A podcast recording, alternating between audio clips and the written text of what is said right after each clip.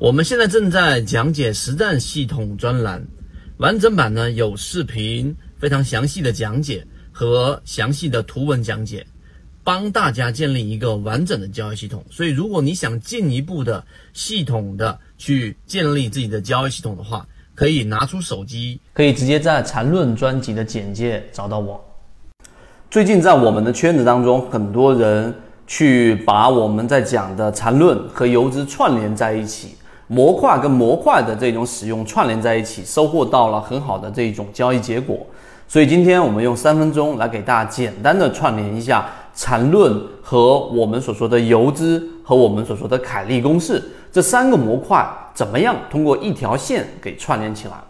首先，我们所说的交易模型、交易系统，它都是必须要有一个一个又一个的模块所构成的。那这个在我们所说的查理芒格思维格栅里面也已经提及过了。这可能对于大部分的交易者在进入到我们圈子之前都完全没有办法去理解，认为可能炒股或者做股票交易、做期货交易，我只需要把我的短线技巧给练好就可以了。但是却不知道里面既涉及了我们说的技术分析，又涉及了我们仓位管理。更加涉及了我们怎么样对于大资金的筛选和跟随游资的这一种思维的搭建，更加不能理解我们为什么还需要去建立自己小的股票池，而不是所有大面积的去观察。那我给大家串联起来之后，大家就能去明显的像圈子里面的很多法拉利用户都提到的这一段时间自己的进步感觉非常明显。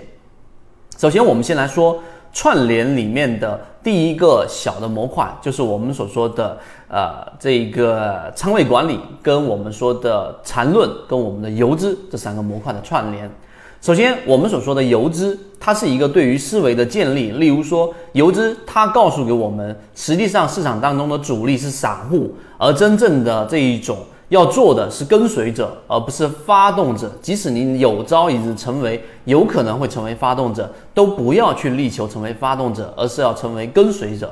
所以，市场任何一只个股上涨的这一个之前靠近起爆点的，更多是要看这些游资席位到底集中在哪些板块，以及这些游资的操盘手法到底是否是类似的，然后跟随这个席位，它平均出击的次数有多少次，以及成功率有多少。那么这个就是我们要跟随资金游资思维，而我们的缠论呢，实际上是要让我们在不同的时间级别里面，例如说我是日线交易者，我需要去看周线级别上的它的形态是怎么样的，以及在六十分钟跟三十分钟级别里面，它是不是构建出了一个比较稳定，并且量能传输是属于我们说逐渐增强的一个上升走势的，或者是不是出现了一个下跌。盘整下跌过程当中出现了一个很明显的背驰，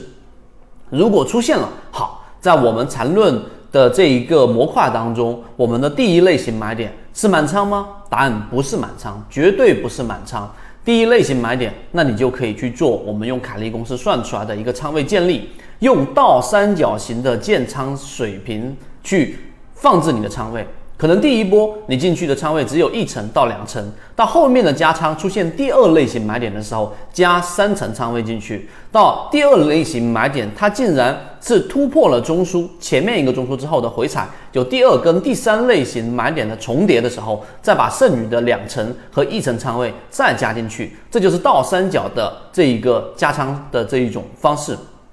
所以这样简单的一个串联之后，我通过三分钟就让大家知道，其实每一个模块都在我们的交易当中担当着它的这一个作用，而我们的每一个模块又是理性专门的刻意训练过的，所以结果就导致于我们的交易是相对于大部分散户来说是科学的。所以，如果你想要去更多的串联，并且呢，更多的锻炼这个能力，就要在圈子当中不断的去进化，去努力的把自己的模块练就到最好。这个就是我们所说的三个模块的串联。当然，真实的交易还需要串联更多的，在不同环境之下串联不同的模块。想要了解更多，可以进到我们圈子当中。希望今天的三分钟对你来说有所帮助，和你一起终身进化。